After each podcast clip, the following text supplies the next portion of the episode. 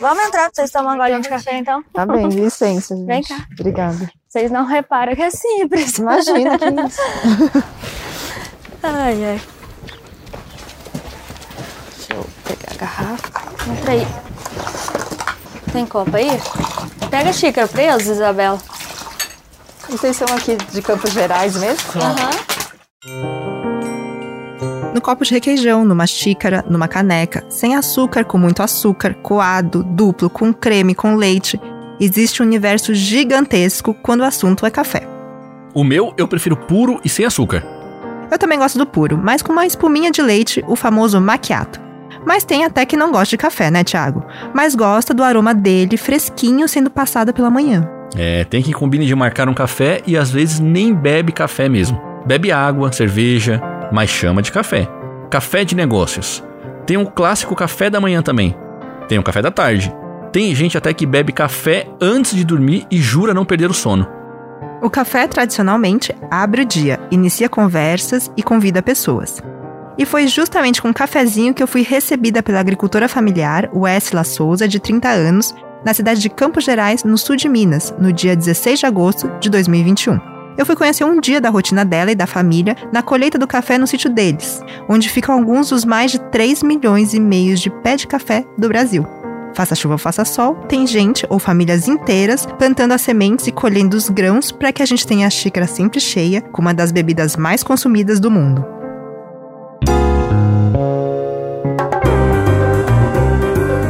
Seja bem-vindo, seja bem-vinda ao Jornadas, uma série da Rádio Batente, a central de podcast da ONG Repórter Brasil.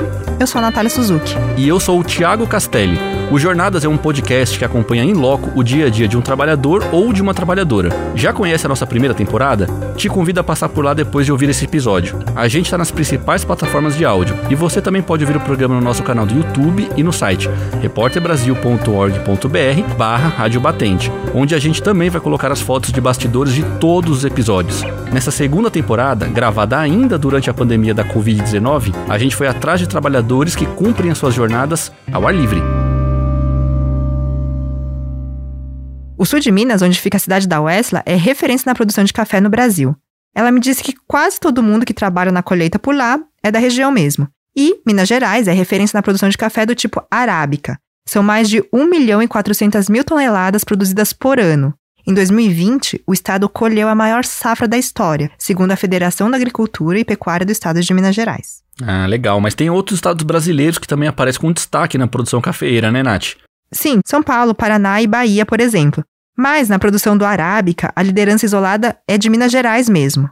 Eu tô dando destaque para esse tipo de grão porque ele é o queridinho das exportações. Em 2020, foi responsável por 85% do volume total dos exportados. O outro tipo, o Conilon, não chegou a 10%. Os números são do Conselho dos Exportadores do Café no Brasil. Aliás, vale lembrar que o Brasil é o principal exportador de café do mundo, respondendo por 37% das sacas comercializadas no mercado externo.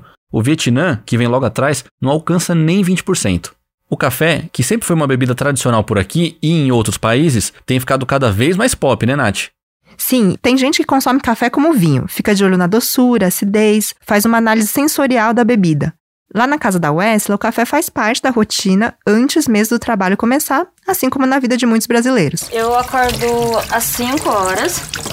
Aí depois eu já venho, eu já vou no banheiro, vou fazendo as coisas, já faço o almoço, Já deixa pronto. já, de, já esquento e depois a gente toma café, arruma as coisas pra sair. E já vai. É, meu esposo trata das criação Aham. e aí depois a gente já, já sai pra, pra trabalhar, tra- fica lá o dia inteiro e volta à tarde. O que, que vocês têm de criação? De criação tem porco, galinha, cachorro. Meu esposo cria as porcas pra, pra parir e depois nós vende os leitão. Vende- Bom, vou me servir então. Pode servir. Um Pode, pode servir. Eu já arrumei merenda que eu fiz pra levar e tem pão aqui se vocês quiserem servir. Mas deve estar saindo um pouco mais tarde do que normalmente vocês saem. Que horas que vocês pegam aí o caminho do Ah, Nós é o nesse horário horário mesmo. mesmo. desse horário mesmo? Aham. E aí vai até que horas, mais ou menos? Não, não tem hora não. Tem dia que nós vamos até quatro, cinco, seis. Tem dia que nós voltamos já tá crescendo. Porque assim, panha de café nós é uma família que nós trabalhamos junto. Aqui no trabalho nós somos uma família. É, essa frase pareceu aquelas motivacionais de empresa. Mas no caso da Wesla, isso é literal. E indica que são agricultores familiares, né? Sim, Thiago, a Wesley e o marido, o José Rodrigues, que você ouviu falando agora há pouco, trabalham lado a lado na colheita do café e, junto dos filhos, a Isabela e o Paulo César formam uma família. Outros parentes, como tios e primos, também dividem a terra e a jornada de colheita do café. A Wesley e a família fazem parte do grupo de agricultores familiares que se organizam e produzem pequenas propriedades no Brasil. É, olha só, Nath, eu vi os dados do último censo agropecuário do IBGE de 2017 e ele mostra que quase 80% dos estabelecimentos agrícolas do país foram classificados como agricultura familiar. É, a agricultura familiar faz girar a roda da produção de alimentos no Brasil. Itens bastante populares como o próprio café, banana, mandioca, abacaxi e o indispensável feijão passam pelas mãos desses agricultores antes de chegar nas nossas mesas. É isso aí. Mas, Nath, conta um pouco mais sobre a história da Wessila. A Wessla nem sempre foi agricultora. Ela morava na zona urbana de Campos Gerais e trabalhava como diarista. Depois de casar, ela e o marido se mudaram para a zona rural para cuidar do lote de terras que ele herdou do pai. Ela acostumou tanto com essa vida no campo que hoje em dia nem curte muito ir para a cidade. E o lugar de trabalho deles é muito longe da casa? Na verdade, a casa deles está situada numa área de uma antiga fazenda de café que era do avô do Rodrigues. Naquele dia, a Wesley e a família iam colher o café no lote de um tio, acompanhados de mais três familiares. Esse lote era bem pertinho da casa deles, uns cinco minutinhos a pé. Essas terras que na verdade que tudo assim era do meu avô. Sei. Aí, só que aí tinha muito filho. Aí foi Aí, né? aí dividiu, aí nós é. Aí igual tem aquele ali que não é da família, o vizinho ali, porque ele comprou de outro Comprou do seu tio. avô. Do meu tio. Algum tio que vendeu. Foi seu avô que começou a fazer a plantação aqui, tipo, o, primeiro. Quando plantou a lavoura. Eu desconfio que foi meu bisavô. Tá. Então, nossa, deve ter mais de século, então. Tem, ah, tem bastante tempo. E aí o seu avô tinha quantos filhos? Meu avô tinha oito. Oito. Aí então quando ele faleceu, dividiu entre os oito. Dividiu entre os oito. E seu pai tem quantos filhos? Meu pai tem eu e, e um irmão caçulo. Então dividiu entre nós dois. Entendi. E sempre tem café. Sempre com café. Como funciona lá, Nath? O que eles ganham com a produção é dividido igualmente entre todo mundo? Cada um ganha por aquilo que colheu. Naquele dia, a família da Wesley ia ganhar pela colheita no lote do tio, que é o dono da produção daquela parte da terra. No dia seguinte, os parentes iam colher no lote dela, e então eles seriam pagos por esse trabalho. No caminho para a roça, o Rodrigues me explicou um pouco sobre o cultivo dos pés de café. Porque o café produz um ano sim, um ano não. Aí ele brota, igual olha aqui pra você ver, ele tá brotado, ó. Você pode ver que as barbatanas dele tá crescendo aqui, ó. Ele, tá vendo? Isso aqui é uma brota. Aí agora esse ano ela não produz, ela vai crescer aqui, ó. Você tá vendo que ela tá crescendo? Aí o ano que vem as barbatanas vai estar maior e ele vai carregar de café. Isso aqui enche de café, A ó. barbatana é, é, é, É esse galho aqui, é. Entendi. O mais verdinho. Então um ano sim, um ano não. Isso. Não sei O como- nosso é o arábico. E pra onde vai esse café? Ah, ele vai, nós manda pra cooperativa, eles... que é a Guaxupé, Coopercan, comercializa, eles até exportar, exporta para É. outros países. Eles, a cooperativa é responsável por fazer a distribuição. Isso. Aí a gente é cooperado e manda. E a gente, como tem duas cooperativas aqui em Campos Gerais, a gente, a gente é sócio dos- das duas. Aí a, a gente manda um pouco de café para um, um pouco para outro. Tá. Aí eles comercializam. Quanto tempo um pé de café, entre aspas, dura? Ah, vareia, eu acho que depende um pouco da raça do café, que eu tinha um ali em cima, que durou, aonde eu ranquei que eu mostrei lavoura nova, ele tinha mais de 60 anos e estava produzindo muito ainda. Eu só ranquei ele porque o espaçamento dele era espaçamento antigo, aí eu perdi muito terreno. Esse foi meu avô que plantou ainda, esse que eu falei lá que eu ranquei. É mesmo? É, aqui pra você ver, ó, o café que não tá esqueletado, ele tem fruto, ó. Esse aqui já tá no ponto de colher. Tá no ponto de colher, é esse que nós estamos E colhendo. como que tá a Hum. semente agora, o, né, o grãozinho do... Então, o fruto tá maduro, aqui ó, aí tá na hora de colher. Sim, ó, tá vermelhinho. E no ponto certo, que ele já tá até passando aqui, ó, tem uns que já, Já tá tão- até seco. Esses pretinhos já estão secos. Já tão seco, mas não tem nada a ver não. Ele não pode estar verde sem Aham. granar. Então esse Entendi. aqui já tá no ponto, já tá, até passando da hora. Então esse preto aqui ainda dá pra aproveitar. Dá, dá pra aproveitar. Tá. O melhor, É o o, melhor é o vermelho, que dá a bebida melhor. Entendi. Mas o preto também dá bebida tranquilo. Só que o que dá a bebida melhor é o maduro. O que vai passar é o dono do café, nosso tio, que nós tomamos café pra ele. Entendi. Lá vai levando o café de ontem que colheu. Ele leva lá pra cima, no perto de onde vocês passou. E o- a quantidade de, de grão que vocês panham é, vai de acordo com as sacas, né? É, a gente enche, tem uma sacaria ali, cada um carrega um pouco de saco e a hora que vai limpar os panos, aí a gente já, já vai ensacando e já. Às vezes vai entregando já no trator, agora quando não tá com trator a gente já vai pondo assim no canto da, da rua, depois no final do dia faz a, ainda a conta e já entrega e ele marca pra gente quantos de cada um tirou. Tá, cada saca tem quantos quilos mesmo? Os 60 quilos é o saco já limpo. De, de, de fruto maduro fica em, eh, pesa quanto? 60 litros. Quilo já é a hora que tá limpo, já tá. Esse que cai no chão aí, depois nós tem que pegar, a gente fala varrer, você vem com o rodo junto, Aham. banda.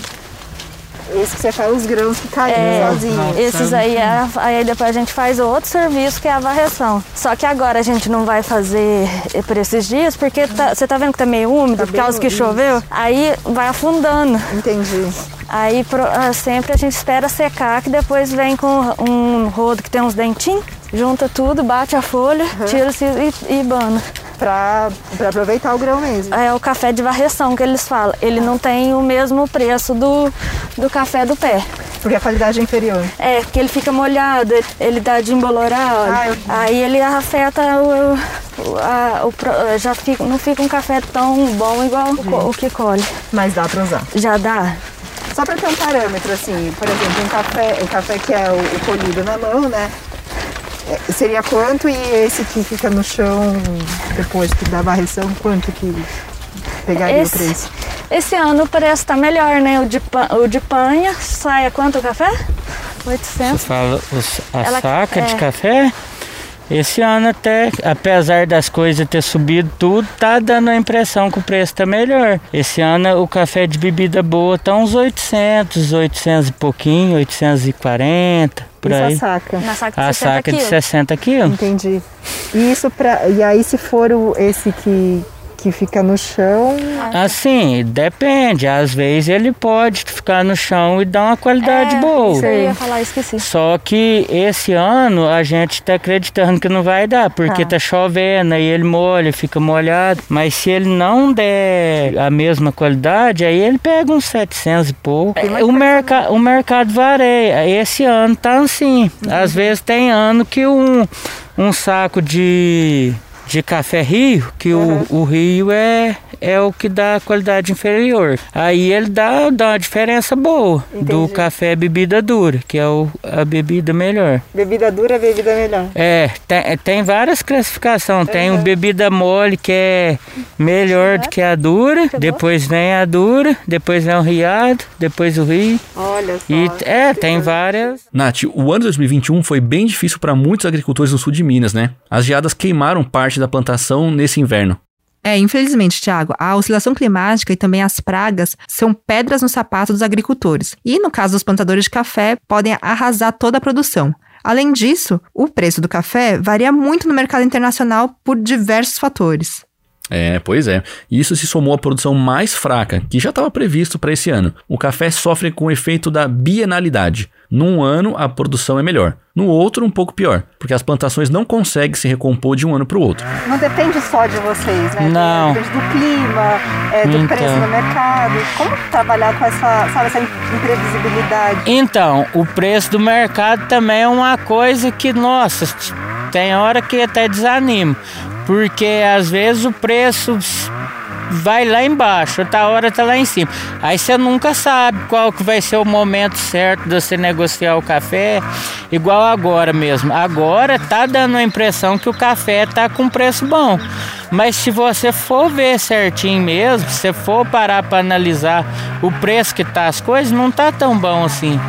Porque o adubo que você comprava o ano passado num preço, praticamente dobrou o preço. A gente vê, porque a média o ano passado era 500, 400 e pouco o valor da saca de café. Agora esse ano aí você vê, ah, tá mais de 800, aí você pensa, uh, melhorou. Mas se for ver certinho, não melhorou tanto, porque as coisas subiu muito. Entendi. É, tanto de consumo de vocês como para os insumos para aqui para É, um pacote de arroz mesmo que você comprava por 12, 14 reais, hoje tá 20 e tantos. E, assim, lidando com essa coisa do mercado que varia, da- de chuva, de seca, é, tem como, não sei, fazer um planejamento para que talvez num ano que a safra não seja boa, vocês sejam, estejam mais protegidos ou meio que não tem como fazer essa previsão? Ah, assim, meus cafés, às vezes eu costumo fazer tipo uma garantia de preço. Eu vejo assim, não, não a minha safra toda que eu colho, uma parte, porque às vezes pode acontecer de dar um imprevisto e não colher, um pouco a gente sempre colhe. Aí às vezes na cooperativa às vezes você faz garantia de preço, eles baseiam o que está rolando no mercado futuro.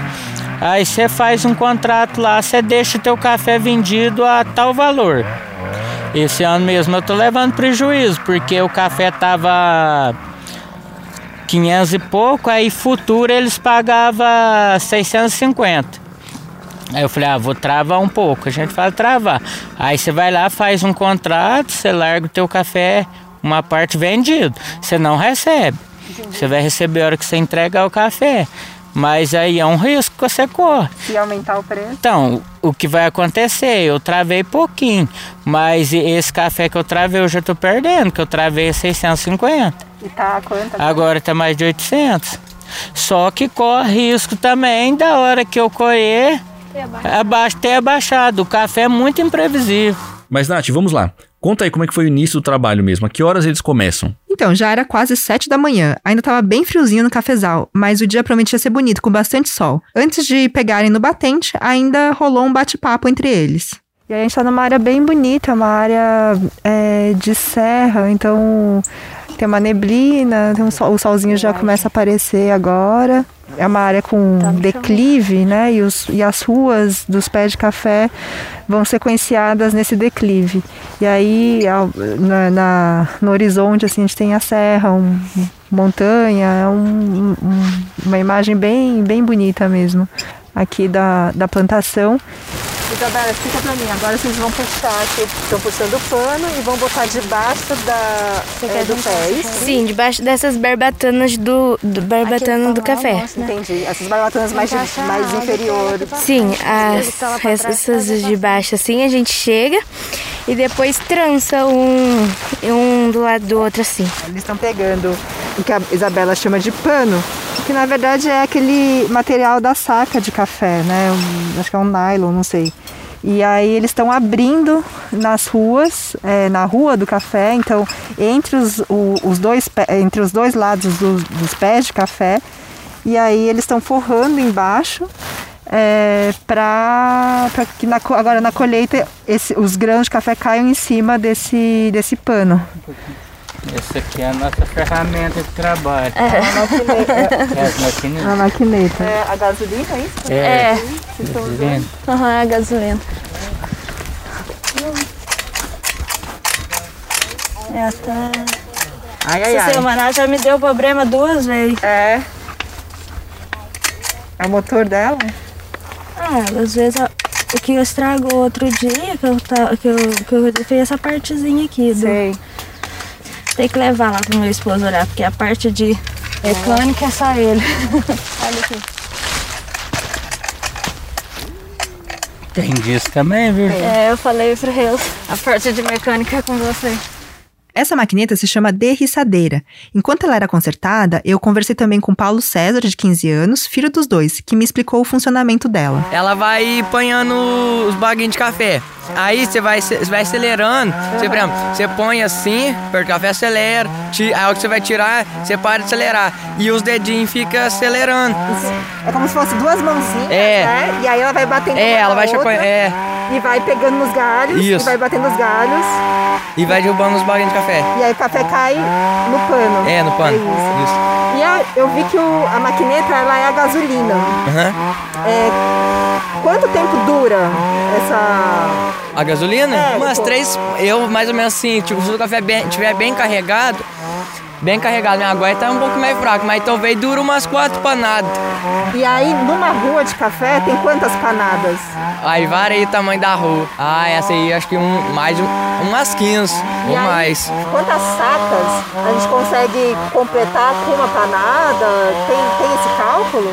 Ai, eu com a minha mãe limpa com quatro, quatro panadas, ou se não, igual nós faz, porque tem hora que tá mais fraco, né? Vai limpando, tirando as folhas. Que aí nós vem trazendo o café, porque senão fica muito pesado nem carregar, puxar. Vai, ah, tem vezes que dá umas cinco medidas, talvez quatro. Depende muito É. também. Hoje em dia tem a maquininha, mas antigamente isso aqui era feito Com a mão. Aí você ficava toda a vida. Puxando os galinhos. É, a lavoura, agora com a maquininha a gente vai. Na lavoura assim mais velha usa ela, mas na novinha Vai não, com a po- mão? não tem que ser com a mão ainda. Porque é muito delicado. É, aqueles lá perto de casa sempre tem que ser com a, com a mão. Nath, esse é o trabalho então que eles fazem do começo ao fim do dia? Sim, é uma sequência, na verdade, que começa com eles retirando os grãos de café dos pés com a maquineta. Isso dura quase toda a manhã. Eles vão fazendo isso a cada rua do cafezal. Daí, as sementes ficam caídas nos panos com folhas e galhos. Em seguida, eles retiram essas impurezas e depois dessa limpa, elas são ensacadas para finalmente serem transportadas para um terreno onde vão ser secas. Uau, que trabalheira. Mas sem essa maquineta, eles precisariam ficar usando escada, né? Pra colher o café, o que faz tudo ficar mais devagar, arriscado. É, e essa maquineta também evita outros obstáculos naturais. Aqui na lavoura tem, tem taturana. Tá. Se você encostar, às vezes, o braço. Uma- é verde, ela te sapeca. Aí é perigoso. Cobra. É perigoso. Mas aqui na nossa região nós, nós quase não acha, não. Mas é os perigos que tem. assim, de bicho, peçonhento. Mas com a maquineta. Com a exemplo, maquininha, não. É tranquila. Não, não é. Só se a pessoa. Colocar a mão lá no. É que tem que evitar, às vezes a gente tá apanhando aqui, aqui sai um vapor quente, aí costuma queimar. É bom evitar de chegar a mão aqui, mas aí eu sempre ponho pra cá. É, é uma máquina bastante simples e vocês usam sempre a luva, né? Uma É. luva bem grossa. É, até que pra ela eu não uso, não teria problema. Eu uso mais é porque às vezes você vai puxar o pano, mexer no pé de café, aí você suja a mão tudo, aí eu gosto mais para evitar.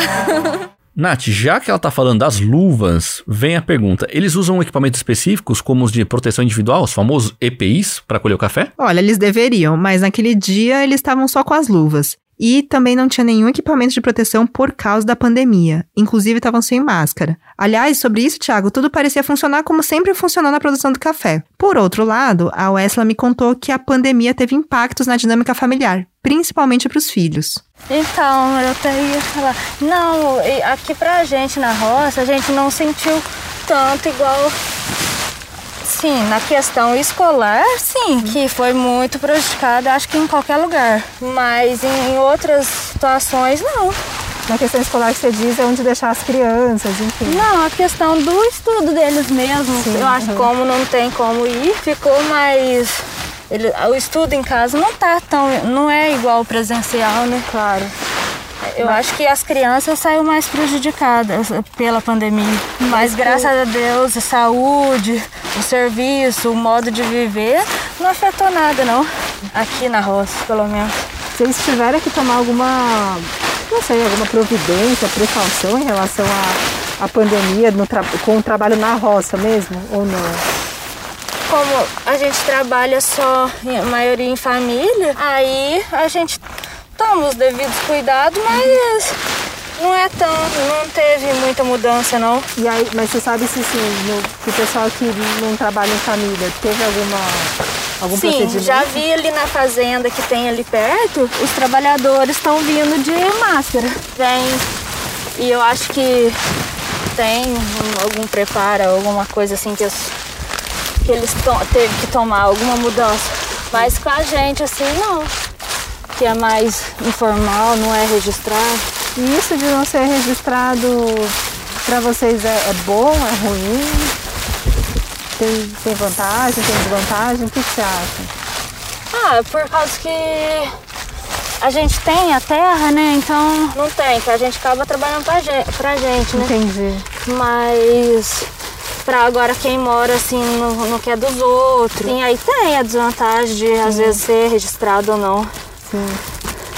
Para esse pessoal que não tem terra Já é, é. e trabalha assim, é- acho que ser registrado é melhor no final Eu, das contas. é, Isabela, quantos anos você tem? Eu tenho 12. Você tá em que ano na escola? Eu tô no sétimo. E agora aí com a pandemia, não tá É. tendo aulas? Como, como é que tá? Tá sendo online. Tem as aulas pre- é, online que entra no aplicativo para participar. Só que os professores gravam assim pra gente que não consegue participar na hora, Tá. participar depois. Aí a pessoa pode mandar perguntas, essas coisas. E eu com meu irmão paro um pouco mais cedo pra gente fazer as atividades, as outras coisas que tem, né?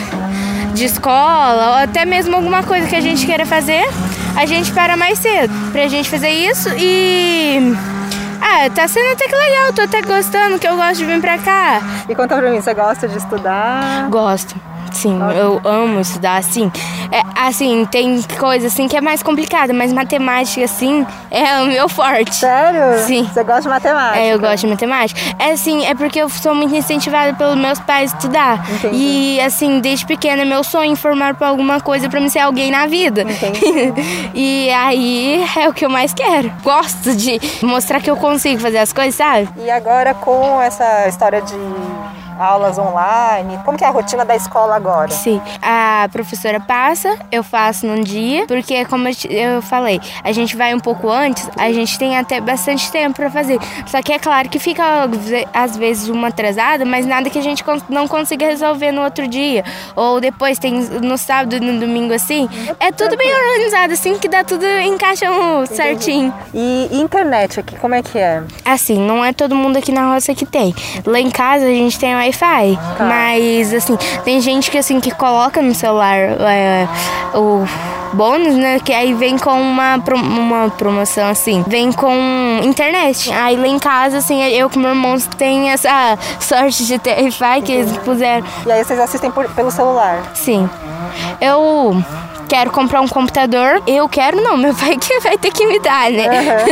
Aí, ah, mas a gente quer pretende ajudar, porque eu a gente faz tudo junto lá em casa, assim. E você já sabe o que você quer ser, que, que profissão você quer seguir, você quer continuar trabalhando aqui com os cafés, o que, que você Assim, imagina? eu gosto muito de cavalo, só que eu penso assim, o cavalo não vai me dar um futuro. Assim, de que eu vou ter o meu, o meu dinheiro, o meu trabalho, não vai me dar. Mas eu quero é, ser veterinária, eu quero ser veterinária ou policial. As duas não tem nada a ver, mas é uma coisa que eu gosto. Por que, que você gosta. O que, que você vê na polícia? É uma coisa assim, a pessoa protege as outras, sabe? E veterinária por causa dos animais. E tipo assim, eu não sou aquela pessoa que pensa assim, veterinária, nossa, um gato e um cachorro. não tem, pra mim não tem muito sentido isso. Tem que ser assim, a pessoa tem que.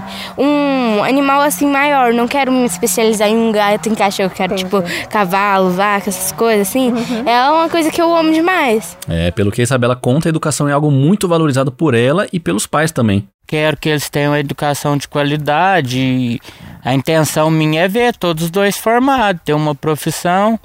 Então, o que nós pode fazer, que está do alcance, às vezes até nós passa um pouquinho do nosso alcance para eles ter um bom estudo na medida do possível, né? E a gente faz o que pode. E assim também, algumas coisas de roça eu sempre tento ensinar eles, ajudando, é, explicando como que é, porque o dia da manhã a gente não sabe, né? Às vezes amanhã ou depois a gente pode faltar aí, pelo menos eles já têm uma noção como que funciona. Eu que já fui criado assim, eu tô em Deus de pequeno na roça. Eu acho é bom, mas a gente gosta, mas é um serviço sofrido. Então, porque assim tem muito contratempo, sabe? Por exemplo, às vezes você tá aqui cuidando do café o ano inteiro. Chega uma época dessa, igual tem aquela lavourinha nova lá, se vir uma geada, mata tudo. Às vezes vem uma seca, você tá com o café bonito para dar café, vem uma seca braba, não chove, você perde tudo. Os filhos vão também para a roça porque os pais têm medo de deixar eles sozinhos em casa nesse período em que não tem aula. As pessoas estão tá trabalhando, aí aproveita que a casa tá. Sério?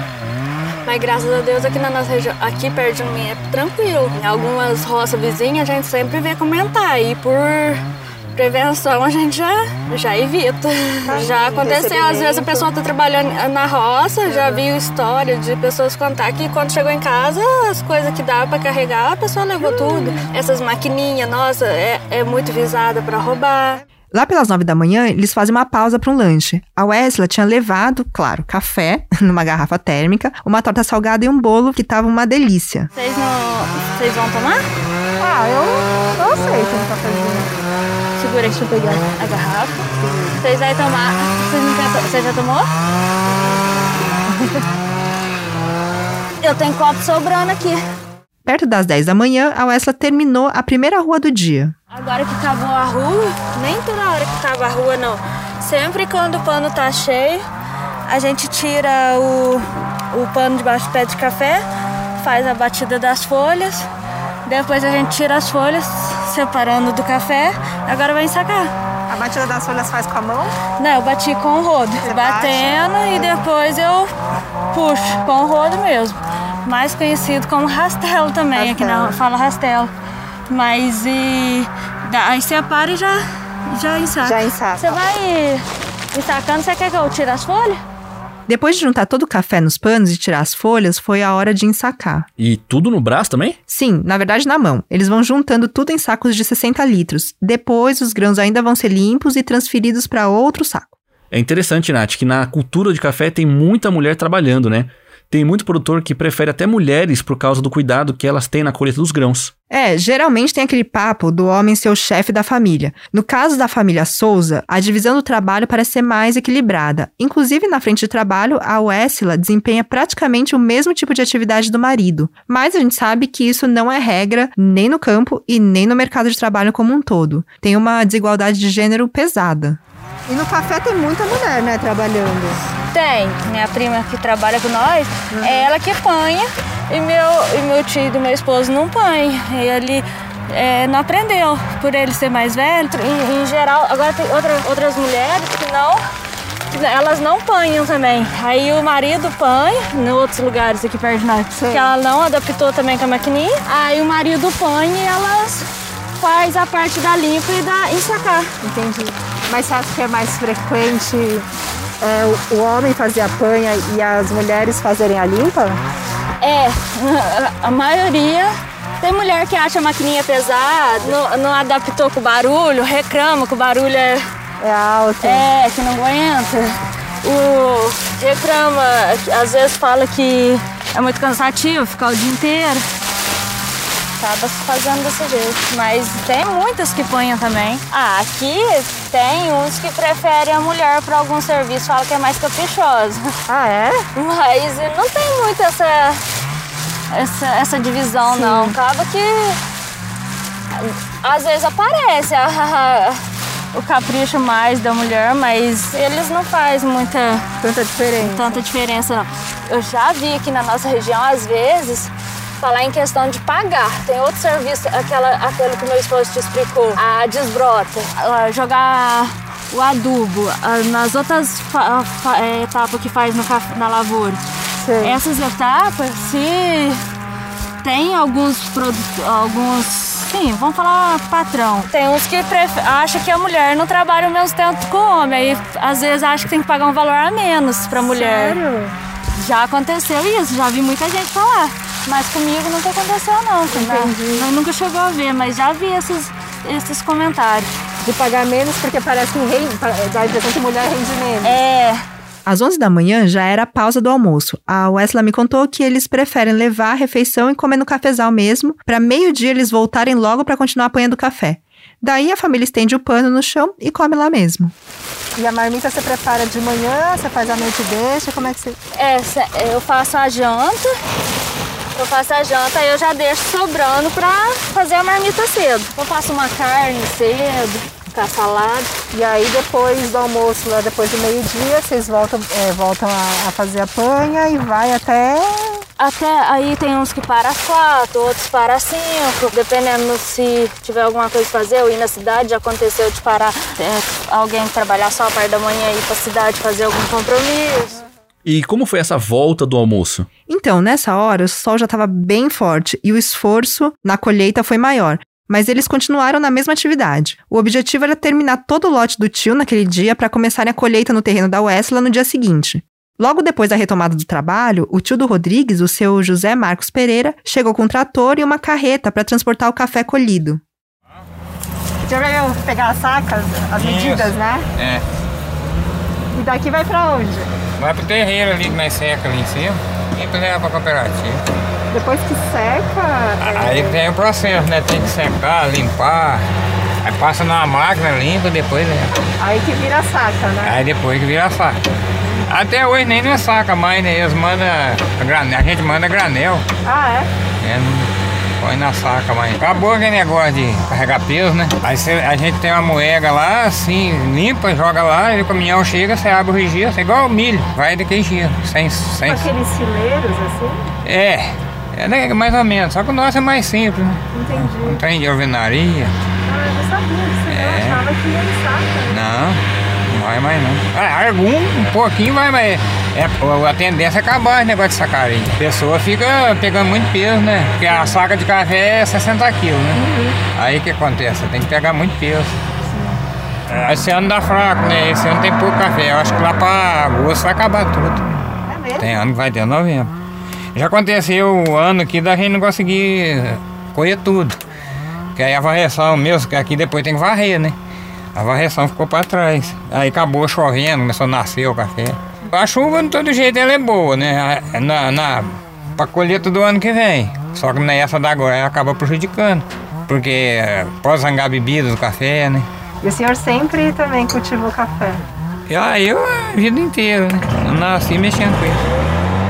Depois disso, o café ia seguir uma longa jornada para chegar até a gente, os consumidores. Ele teria que passar pelos processos de secagem, torração, moagem, enfim. Mas a gente teve a oportunidade de conhecer como tudo começa. E Nath, o pessoal conseguiu terminar a colheita lá no terreno do seu Zé Marcos? Ah, é, eu já ia me esquecendo, Thiago. No final do dia, a Wesla me mandou um áudio contando como é que foi. Não, só ficou a rua do meu compadre, do padrinho da Isabela, sem acabar.